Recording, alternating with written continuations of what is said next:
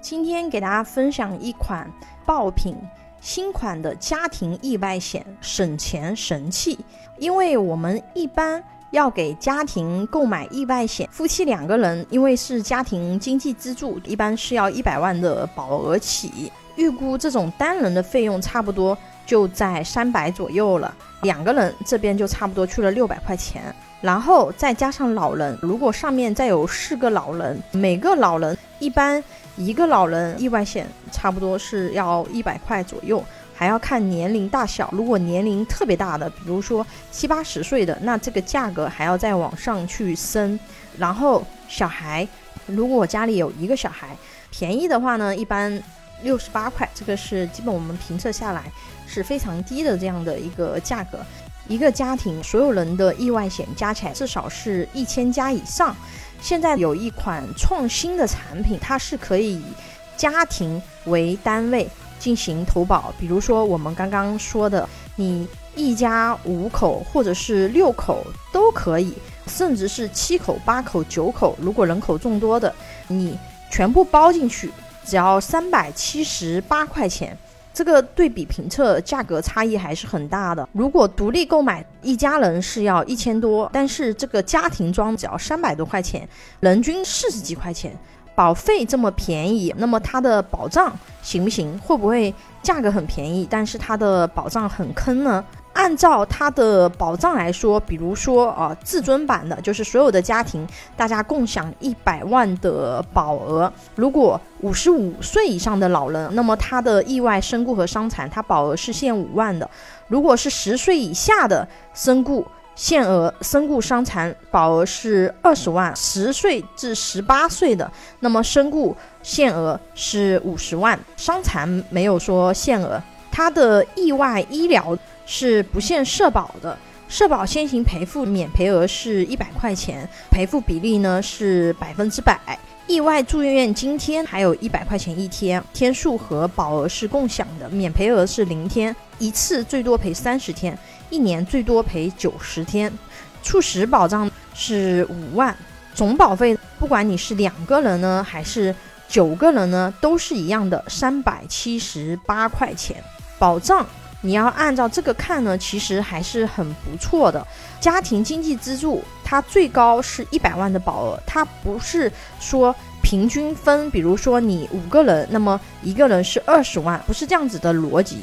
它是一家人共享一百万的保额，比如说 A 先生他九口人，总共共享这一百万的保额。那如果当中一个人遇到了意外事故，那么他这一个人就按照一百万的保额去给他赔。当然了，我只是说假设遇到这种群体性事件，那一家九口都出了问题，那么这个时候他是按总的一百万保额去赔付的啊。也就是说，你一家最高是一百万，但是呃，因为我们这个按照通常的一个逻辑。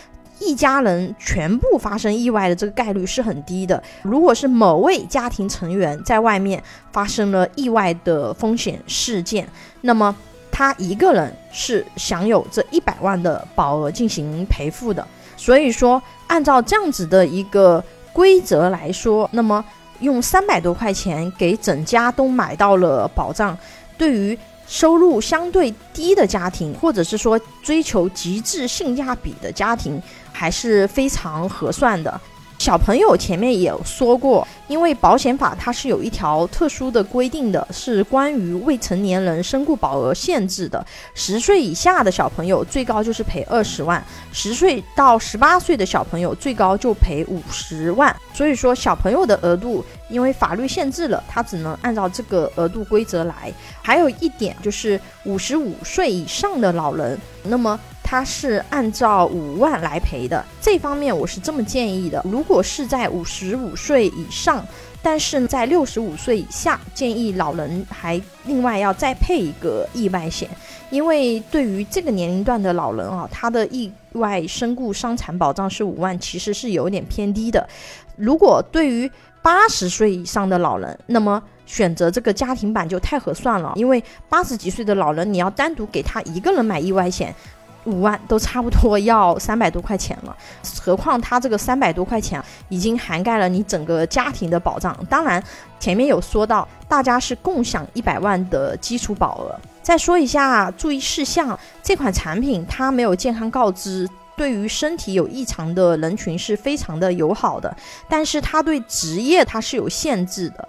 一到三类职业呢，它赔付比例是按百分之百赔付。比如说一百万的保额，它是按照一百万百分之百来赔付。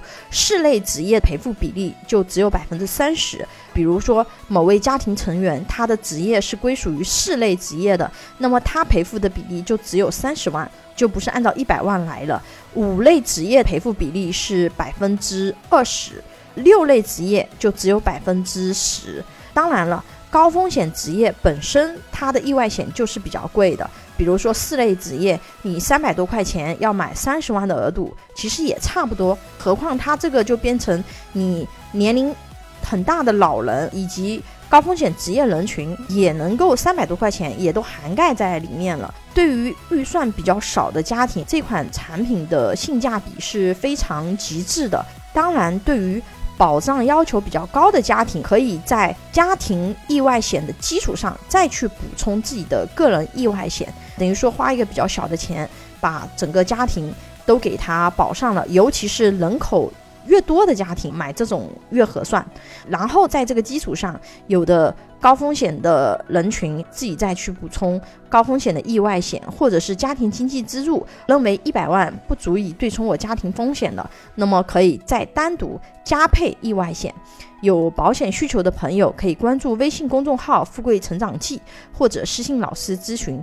拥有一百多家保险公司产品库，可以轻松货比三家，帮助有保险需求的家庭省钱省时间。关注我，教你买对保险。